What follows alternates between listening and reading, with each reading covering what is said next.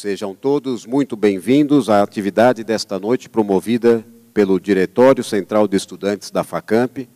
Agradecemos a presença de todos esta noite no Teatro Municipal de Paulínia, destacando a presença do professor Dr. João Manuel Cardoso de Mello, diretor da FACAMP.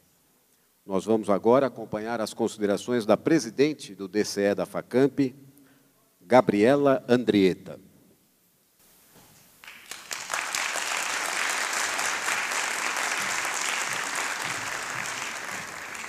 Boa noite a todos. Eu gostaria de dizer, em nome do DCE Celso Furtado da FACAMP, que é uma honra para nós, como alunos, termos a oportunidade de assistir a uma aula ministrada pelo professor Ariano Suassuna. Eu gostaria também de agradecer ao apoio da Prefeitura de Paulínia, da Secretaria Municipal de Cultura da cidade, a FACAMP e a CPFL Cultural por ter nos ajudado nesse projeto. Também gostaria de parabenizar a coordenadora do evento, Renata Assunção Araújo, pela organização. E também parabenizar todos os membros do DCE que mostraram que, com dedicação e trabalho em grupo, é possível organizar eventos de sucesso como esse. Boa palestra a todos e muito obrigada pela presença.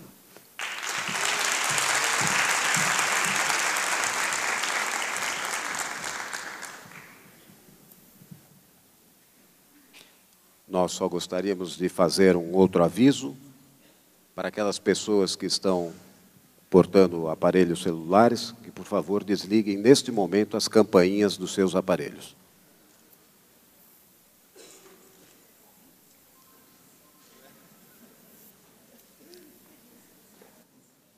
Para ministrar a aula magna desta noite, vamos carinhosamente receber o escritor e professor Ariano Suassuna.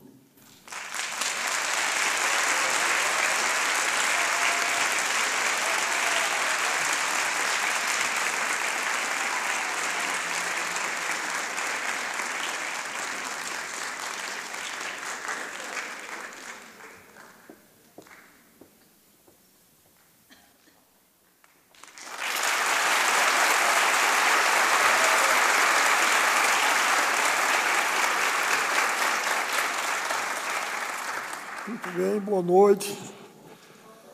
Eu, eu sempre que me vejo diante assim de uma plateia nova, eu fico meio assombrado. Mas hoje eu estou mais do que outro dia, porque eu, eu, eu tive ontem, tive, eu, eu tive ontem, mas começou ontem, mas ainda estou. Uma, uma doença que eu não desejo ao meu pior inimigo. É labirindite. Deu-me no avião, Olha, eu acho que foi algumas das piores horas que eu passei na minha vida até hoje. Eu, eu saí do Recife bem. Aí o avião desceu em Salvador, deu uma dor no ouvido danada. Mas essa dor é mais ou menos normal. Mas nessa hora, o avião baixou. Aí um, um casal que saiu foi me pedir um autógrafo. Eu peguei para dar assim. O mundo deu uma girada assim. Eu quase caio da cadeira sentado. Eu nunca vi um negócio pior do que aquele, não. Eu só me lembrei, tem uma velha anedota que se encontra no Nordeste, eu não sei se vocês conhecem. Diz que uma vez o camarada chegou, estava um bêbado, fora de casa, tentando meter a chave na fechadura e não acertava assim. Aí, aí o camarada disse, dá cá aqui a chave que eu, que eu coloco. Ele disse, não, segura a casa que eu acerto a botar. pois é, eu estava assim ontem. Quem me viu não me conhece, pensar que eu estava bêbado. Agora, a humilhação suprema foi descer numa cadeira de roda. Olha, foi um escândalo no aeroporto. E eu, lá, eu pensava, coitado do ancião aí, vem, vem muito ruim. E por falar disso, a última aula que eu dei agora do Recife, antes dessa, foi para um, um, congresso nacional de Ministério Público. Tinha gente do Brasil inteiro e coisa. Aí um, um, promotor inconveniente que foi falar de mim, disse assim, quem está falando a vocês é um ancião de 57 anos. Eu disse, minha Nossa Senhora, diga, eu com 82, não quero que eu sou. Né? Se, sujeito com 57 anos, para mim está na flor da idade. Ele aí disse, um ancião de 57 anos, pois assim estou eu agora nessa situação. Vocês então vão desculpar qualquer coisa, eu vou tentar dar uma aula a vocês, pelo menos razoável. É, o, o assunto, as pessoas que já me conhecem sabem da importância que eu dou a, a uma distinção feita por Machado de Assis, que dizia que no Brasil existem dois países diferentes: o país oficial e o país real. É, eu sempre acho que o país oficial é o nosso, o dos privilegiados. Então, eu sou, pra, eu sou sincero, digo logo, eu sou nascido, criado, formado e deformado pelo Brasil oficial. É, o, o, o, povo do Brasil real é, é aquele ao qual Dostoiévski chamava o quarto estado. Não, é? não sei, vocês devem estar lembrados das aulas de história que na Revolução Francesa havia três classes principais, não é? A, a dos o clero, a nobreza e o que eles chamavam o povo. Mas na verdade o, é, seria o povo o terceiro estado. Mas na verdade isso ocultava uma, uma, um fato que os, os líderes revolucionários, como Robespierre, Danton, etc., tentavam esconder é que, de fato, na classe que ele chamava o povo, havia duas classes. Havia a burguesia emergente, não é? aqueles comerciantes de tecido, de, de Lyon, de, de, de outras cidades da França, dali da Bretanha, da própria Paris, a, a burguesia começava a ascender no fim do século XVIII, não é isso? E o povo, que era o campesinato pobre e o, o, o nascente operariado das cidades. Mas eles, então, por astúcia, eles colocavam o povo como sendo isso. A mesma astúcia que levou Lenin no século XX, Lenin era um advogado. Stalin era um ex-seminarista. Teria dado um excelente padre, né, pelo que a gente viu dele. Stalin era, era seminarista e por aí Trotsky era, era formado, era, tinha formação universitária. Então, Lenin chamava a vanguarda do proletariado. Mas a vanguarda do proletariado não era constituída por proletários, né? como nunca foi em canto nenhum, até hoje. Então, o que eu chamo o Brasil real é o, o povo do quarto estado, essa enorme maioria de analfabetos e semi-alfabetizados que representam o grosso da população brasileira. Pois bem, então, e, e desde que eu li essa frase de Machado de Assis, a frase teve para mim a importância de uma revelação. Eu fiquei, eu descobri que era, era uma verdade aquilo que ele dizia. Agora, resolvi de, mim, de, de minha parte tendo a consciência de que fui criado e formado pelo Brasil Oficial, tendo a consciência de que, se a gente quiser que o Brasil dê um passo fundamental no sentido de se tornar não um país, mas uma nação, a gente tem que levar em conta esse quarto estado. E foi isso que, desde muito moço, eu procurei fazer no que eu escrevo. Eu sou dramaturgo, romancista e poeta. E então eu resolvi prestar atenção à arte do povo do Brasil real, para ver se conseguia, assim, a, a, a, criação de uma arte que, até do ponto de vista político, apresentasse um caminho para que a nossa nação se plasme como uma nação verdadeira. Eu tenho essa preocupação, uma preocupação muito grande, desde muito jovem. E a semana passada tive, me revelaram um, um fato que eu achei muito curioso. O meu neto, eu tenho um neto que tem o mesmo nome que eu, Ariano. E ele estava numa aula e uma professora de História do Brasil começou a, a elogiar os Estados Unidos. Elogiar, elogiar. Ele aí começou a rebater. Começou a rebater. Daqui a pouco a professora virou-se para ele. Para minha surpresa, a professora sabia que era ele, sabia que, que o avô dele era eu. Aí disse: olhe, e ela sentiu nas palavras dele que ele estava um pouco se encaminhando numa linha parecida com a minha, porque ela disse: olhe, eu quero dizer a você que seu avô tem uma visão muito idealizada do Brasil e do povo brasileiro. E eu vou lhe dizer uma coisa: eu não sei se vocês conhecem aqui a expressão Kenga, conhecem? Aliás, eu já passei uma, uma dificuldade muito grande uma vez. Uma professora americana fez uma tese sobre o meu romance, o romance da Pedra do Rei. Me baixou lá em casa e ela falava português, com aquele sotaque maravilhoso dos americanos. Aí ela disse para mim, ô oh, Ariano, porque eu digo muito, eu, eu, eu dou grande importância na, na, formação da cultura brasileira a, e da, da literatura principalmente, a literatura de língua portuguesa. A novela de cavalaria, que é a, a, forma principal de literatura da Idade Média, né? e a novela picaresca, que é a forma principal de literatura da Renascença. Então, numa obra como Don Quixote, por exemplo, convergem as duas vertentes. O Don Quixote veio da novela de cavalaria e Sancho veio da novela picaresca.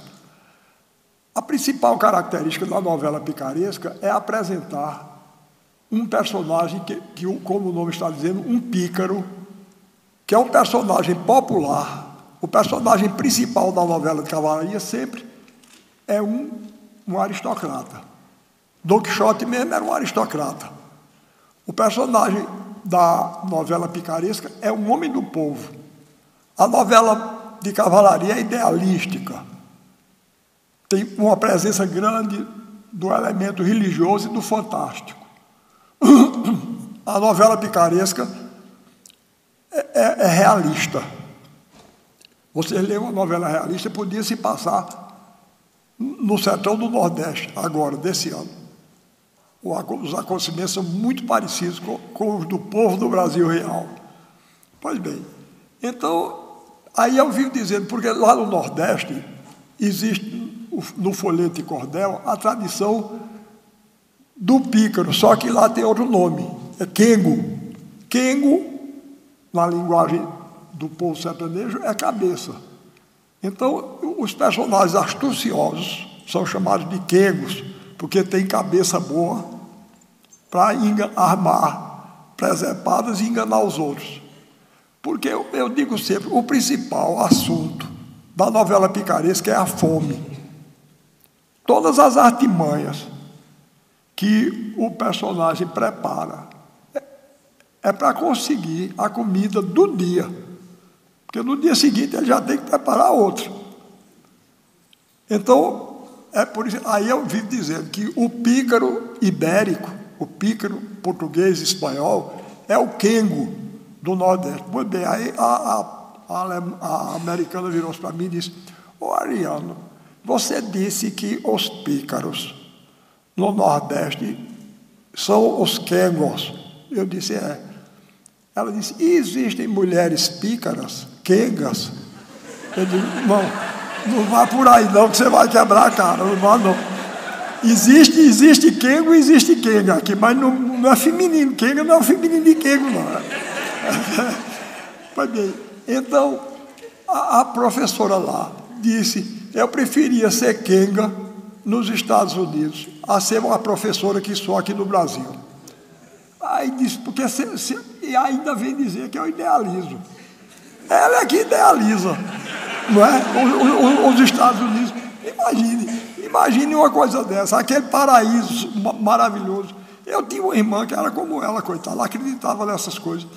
Chegou lá um dia, ela de noite não podia dormir, porque ela foi à igreja e lá tinha uma parte da igreja para preto e outra para branco. E ela foi, ficou chorando de noite. Não é? não é que aqui não exista preconceito, não existe, mas lá, lá é mais virulento. Muito mais virulento. E, e outra coisa, quem, quem não é BASP lá, eles chamam WASP, né? BASP, branco, anglo-saxão e protestante, que é para não incluir judeu. É branco, anglo-saxão e protestante. Eles têm isso como um refrão. Não é? Fulano é o aço, ciclano não é.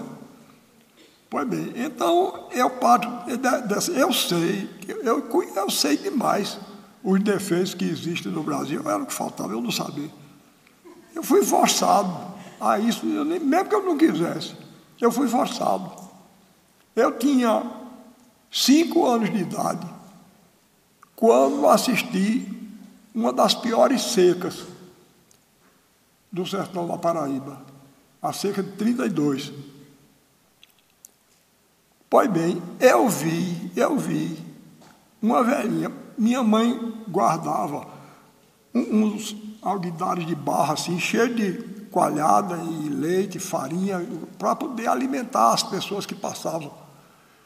Pois bem, essa velhinha, ela, ela veio com a, o filho dela, a nora, e o, os netos pequenos, saiu lá da estrada e se caminhou para a casa da gente para perder. No meio do caminho a gente viu ela tombar, morreu.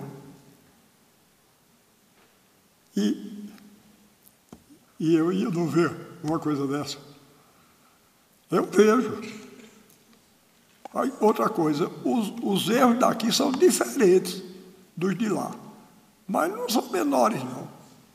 Não existe nação exemplar no mundo, não. Quando eu, eu, vocês são muito jovens, eu não sei se já passou de moda, mas eu, quando era jovem, da idade de vocês, é, os brasileiros tinham mania de valorizar a Suíça e a Suécia. Os brasileiros achavam que a Suíça e a Suécia são dois paraísos. E a gente era o inferno. É verdade. Tá bem, tem muito defeito aqui, que lá, lá é, a, a riqueza é mais bem distribuída, é, é, é, o, o, povo é mais instruído, tem, tem muita coisa boa. Agora, o índice de suicídio maior do mundo é o da Suécia. Tá certo? E eles dizem, diziam, a mim diziam, olhe, sueco não tem ciúme, não. Isso é coisa de, desses povos de segunda classe como nós. Isso é uma conversa. Quem é que gosta? gosta eu gosto de uma mulher, o outro camalo dando em cima. Não é? Não há quem goste, eu duvido, pode ser sueco o diabo. Eu, eu, posso, eu posso reagir de modo diferente. o brasileiro tem isso, pode até dar uma peixeirada e matar. Mas eles tomam um frasco de pílula e morrem. Eu li, eu li outro dia um, um sociólogo sueco, ele dizendo que a maior causa de suicídio na Suécia é falta de confiança na pessoa amada. Tá certo? Quem é que gosta? O, o ser humano é o mesmo em todo canto. Ele se expressa de modo diferente, mas é o mesmo, é o mesmo ser humano. As paixões que um tem, o outro tem também. Não é possível, não. Isso é conversa. E depois outra coisa, olha, se algum de vocês der sede de suíço, não, leve a mal o que eu vou dizer, não. É, é, é, a ascendência suíça é tão boa quanto qualquer outra, mas eu vou dizer uma coisa, aquele país pode ser até bem organizado, mas eu vou dizer uma coisa, aquele é o país mais chato do mundo, é a Suíça. Eu não vivia numa terra daquela, mas não há, não há quem me faça, tá certo? Um amigo meu, vocês imaginem que uma pessoa não pode nem mentir lá. Que coisa absurda. Eu vou dizer uma coisa, a mentira, eu não sei para vocês, mas eu sou sincero, eu minto. Tá certo? Eu minto. Agora veja bem, eu não minto para prejudicar os outros, não. Eu minto porque para mim é uma necessidade. Eu, eu, eu, não, eu não posso. É o seguinte, eu, eu, por exemplo, eu gosto muito. Ah, isso, aliás, está até mudando, mas para mim não, não, não, porque eu não uso computador, eu não, não, não, uso por antipatia, não. Eu não uso porque eu não sei. Não dá mais tempo de eu aprender, não. É, é muito complicado. E depois eu estou tomando, eu estou tomando uma certa rixa com ele, porque vai gente na minha casa me jogar coisa na cara. Eu tenho um azar para isso, da peste. Não sei se acontece com vocês. Eu não vou na casa de ninguém, aperrear ninguém, para converter ninguém a coisa nenhuma. Mas na minha casa, de vez em quando, baixa um. Outro dia chegou, repare, repare que sujeito inconveniente. Ele sabe que eu sou escritor. Chegou na minha casa e disse: Você, eu soube que você está escrevendo um livro, uma coisa muito espantosa. Eu, um escritor. Eu digo: Estou. Aí ele disse: Rapaz, está ultrapassado. Eu digo: Ultrapassado por quê? Ele disse: Porque o computador agora. Eu digo: Olha pode estar ultrapassado, mas enquanto existir gente como eu, eu gosto de ler e gosto de ler livro. E eu só gosto de ler deitado. E eu não vou ficar embolando com o computador na cama, não, porque não dá. É muito inconveniente. Não é verdade? Pois bem, é, é, é, pois, vai gente na minha casa. Tudo considero ultrapassado. Repare, outra, outra vez já faz uns 20 anos. Agora, outra coisa, as modas vêm e passam. Tem, uma certa vantagem de ter 82 anos. Porque há uns 10 anos atrás, ou 20, vinha gente me jogar na cara um pensador canadense que eu não aguentava mais nem ouvir mais falar no nome. Um tal de McLuhan, Marshall McLuhan. Eu já acho antipático o nome. Bom, chegou lá. Aí vieram dizer que eu parasse de escrever, porque Marshall McLuhan tinha provado que aí já era, ainda era a televisão. A televisão tinha tornado o livro ultrapassado.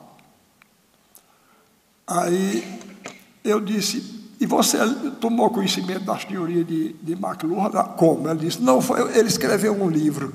Então, eu disse, como é, rapaz? Esse, eu disse, esse eu não levo a sério, não. Me desculpe, você que para dizer que o livro está ultrapassado, escreve um livro, porque ele não sustentou num programa de televisão, né? É porque ele sabe que a televisão é efêmera e o livro fica, se prestar. Não é? Quer dizer, daqui a, a, a 20 anos ninguém vai saber mais que é McLuhan e, e Cervantes vai continuar, e Dostoiévski vai continuar. Bom, a mim ninguém me enrola, não. Eu sou um sertanejo, tenho os olhos abertos para ser besteira todo dia. E já vi muita gente já vi muita gente chegar lá no Nordeste e me profetizar: olhe, você dá tanta importância ao folheto de cordel, o folheto de cordel vai se acabar. Uns 10 ou 12 desses que já foram, já, já embarcaram. E, e, o, e o cordel está lá, viu? Tá certo? Está lá comigo. Bom, bem, então, é, como eu, eu estava dizendo a vocês, eu, eu tenho essa preocupação em olhar a arte do povo do Brasil real. Porque quando eu comecei a escrever, eu não queria imitar nem o teatro alemão, nem o francês, nem o americano. Eu queria fazer um romance, um teatro e uma poesia que expressasse meu país e meu povo.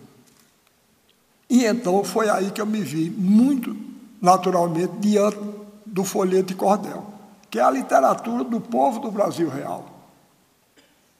Pois bem, eu tive a surpresa. Quando eu estava escrevendo o Alta Compadecida, eu fui visitado por um desses que querem me converter. Fui, fui, fui visitado, ele chegou e disse: Eu ouvi falar que você estava fazendo uma peça de, de teatro. Eu disse: Estou. Ele disse: E como é? Diga, não, é o seguinte, eu me baseei, eu peguei três folhetos da literatura de cordel. O primeiro chamado O Enterro do Cachorro. O segundo, O Cavalo que Defecava Dinheiro. E o terceiro, é, O Castigo da Soberba. E me baseei neles para fazer uma peça. Ele disse, e a ação se passa onde? Eu disse, no sertão da Paraíba. Ele disse, tem seca? Eu disse, tem. Tem cangaceiro? Eu digo, tem. Ele disse, rapaz, ninguém aguenta mais isso, não. Eu digo, tá azar meu, né? Ele não, se não aguentar, eu, eu, é um assunto que está me interessando, é esse aí. Eu faço uma peça. Ele disse, pois eu. E disse como é o nome dos personagens principais. Eu disse Chicó e João Grilo. Ele disse, como é que vão traduzir isso? Eu disse, eu sei lá, rapaz. Não é. Olha, eu sou, eu sou escritor brasileiro, eu escrevo para o meu país para o meu povo. Se os outros gostarem, eu acho ótimo. Mas eu escrevo para o meu. Ele disse, pois eu só coloco o nome. Ele era dramaturgo também. Eu só coloco o nome nos meus personagens que possa se, se traduzir. Eu gosto muito do nome Martim, porque pode ser, na França pode ser Martin, e nos Estados Unidos, Martin. Coitado, rapaz, com essa preocupação, nunca, nunca ligaram para ele, nunca lhe traduziram. Ele, nunca, ele, ele podia ter botado o nome que ele quisesse, que ele não traduziu de jeito nenhum. E, e não é que traduziram. Na, na, na França, João Grilo chama-se Jean Griot. E, e, nos Estados Unidos, John Cricket. Horrível. Eu, eu acho péssimo. Pois então, e eu comecei a me preocupar com todas as artes. Veja uma coisa, eu me preocupava danadamente, ainda hoje me preocupo. Veja, preste atenção ao que eu estou dizendo, porque eu, para não pensar que eu estou faltando com respeito a um brasileiro ilustre, Oscar Niemeyer. Eu admiro muito Niemeyer, acho é um homem da maior dignidade, mas eu não gosto da, da arquitetura dele. Ele pode ser até um grande arquiteto, mas um grande arquiteto nascido no Brasil. grande arquiteto brasileiro ele não é, não. Outro dia eu fui dar uma aula em Brasília, aí um, um amigo meu que eu tenho, que mora lá, que é jornalista, disse, Ariano, não fale mal da arquitetura de Brasília aqui não, porque eu, os brasileiros são muito bairristas. Ele, eu digo, não falo? Ora, eu não falo, eu falo. Aí eu cheguei lá, eu comecei logo dizendo, eu digo, olha, essa cidade é uma cidade pálida. Eu tenho a impressão que fizeram um susto a ela. Ela empalideceu e nunca mais ela perdeu o medo e ficou pálida. Porque vocês não sentem, não, uma falta de cor. Eu acho uma, uma falta de cor na arquitetura de Brasília. Arquitetura, o Brasil um país colorido, variado, quente. E, e Brasília é aquela coisa cinzenta e branca, não é? Eu, eu, eu, não gosto, não. Eu, eu disse até lá nesse dia, nesse dia mesmo, eu digo, olha, eu, eu, eu não pretendo morrer. Mas se um dia, por acaso, eu vier morrer, eu peço a Deus que não seja em Brasília, porque eu acho. Eu acho que é o cemitério mais desconfortável do mundo. A cidade toda já parece um enorme mausoléu. Né? Imagina o cemitério como não é. Triste. Deve livre.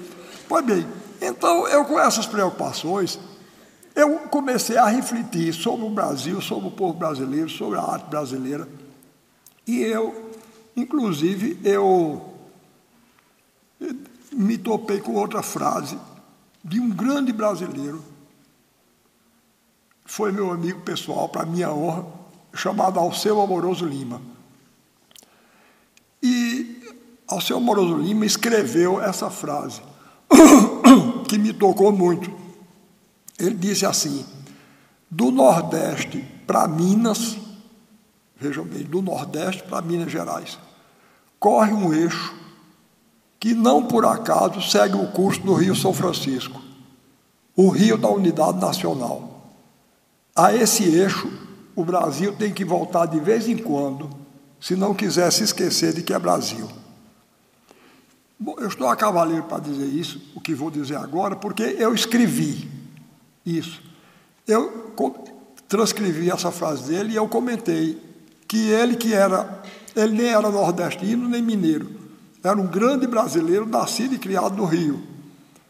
Aí eu disse, já que ele teve essa grandeza de chamar a atenção do Brasil para a importância desse eixo cultural que parte do Nordeste vai a Minas, cabe a nós, mineiros e nordestinos, dizer que o eixo não se esgota aí não, porque se prolonga para o norte até a Amazônia e para o sul até o Rio Grande.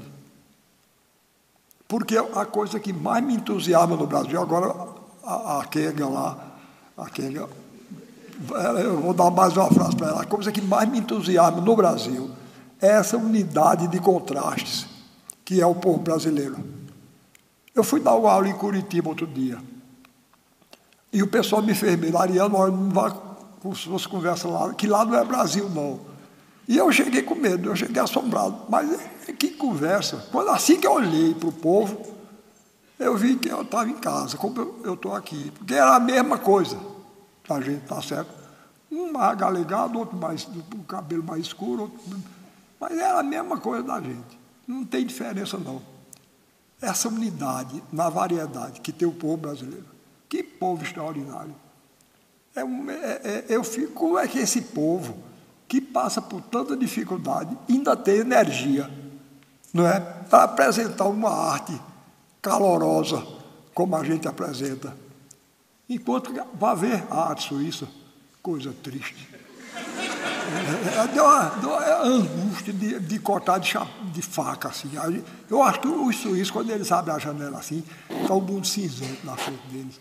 Aí eles cortam assim aquele mundo cinzento de faca, empurram só para olhar assim um pouquinho. Deus me livre. Deus sabe o que faz. Me fez nascer num país, inclusive, que fala português. Porque eu vou dizer uma coisa: na Alemanha, se eu nascesse, eu era mudo. Eu não aprendi aquela língua, não. Eu aprendi, não. Graças a Deus. Eu nasci aqui. Porque é uma coisa. É, é, eu, eu, outro dia estava dizendo isso em Fortaleza. Eu digo, olha, português, não sou eu que digo isso, não. Era Cervantes não é? que não, não era nem de fala portuguesa. Era de fala espanhola, uma fala aparentada com português, mas que não chega a ser um português.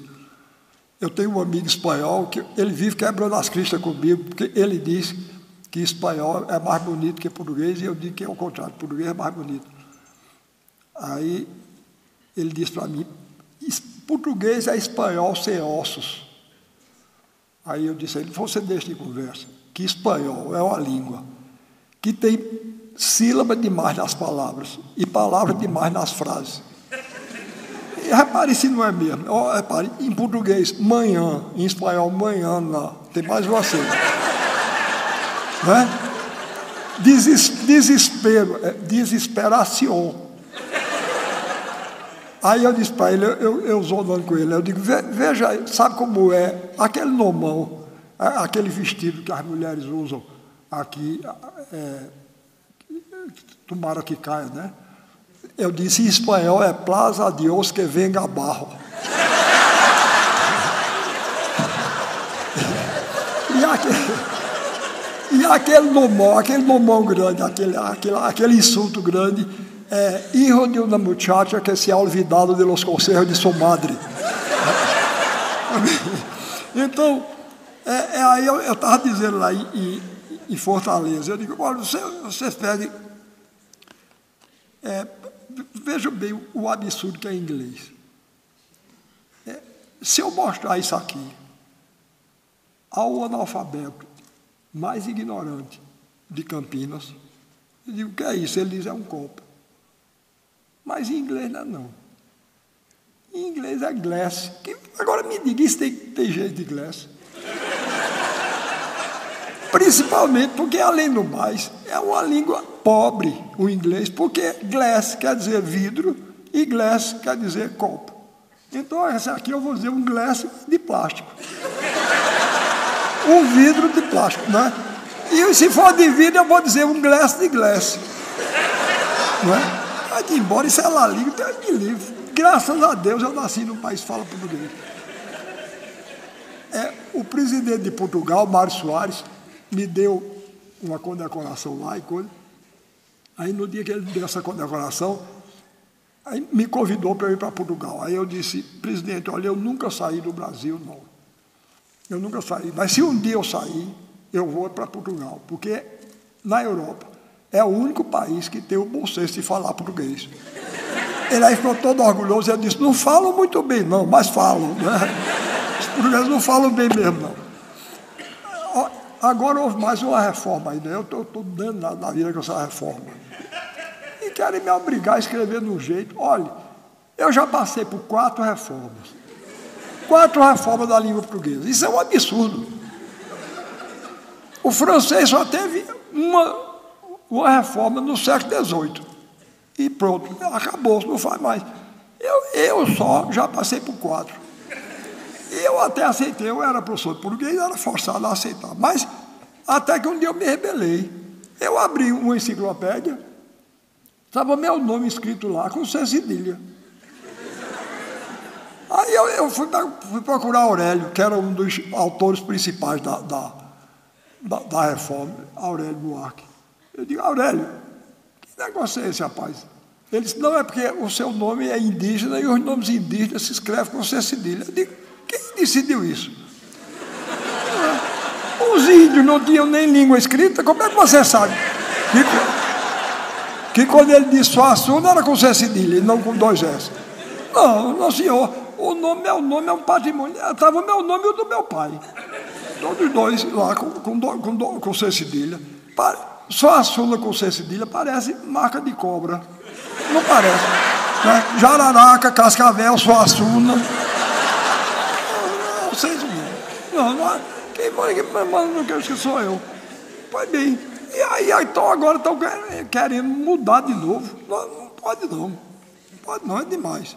Pois bem, então com essas preocupações, eu fiquei com a preocupação, os arquitetos brasileiros fugindo da cor. Então eu descobri alguma coisa que no campo da arquitetura era o equivalente do folheto para mim. É uma casa maravilhosa, feita por um negro que se alfabetizou aos 36 anos. Gabriel Joaquim dos Santos. Ele fazia essa casa com caco de, de cerâmica, de, de copo, de prato.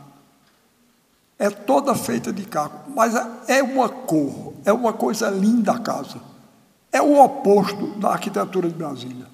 Alexandre, mostra aí a Casa da Flor, Alexandre.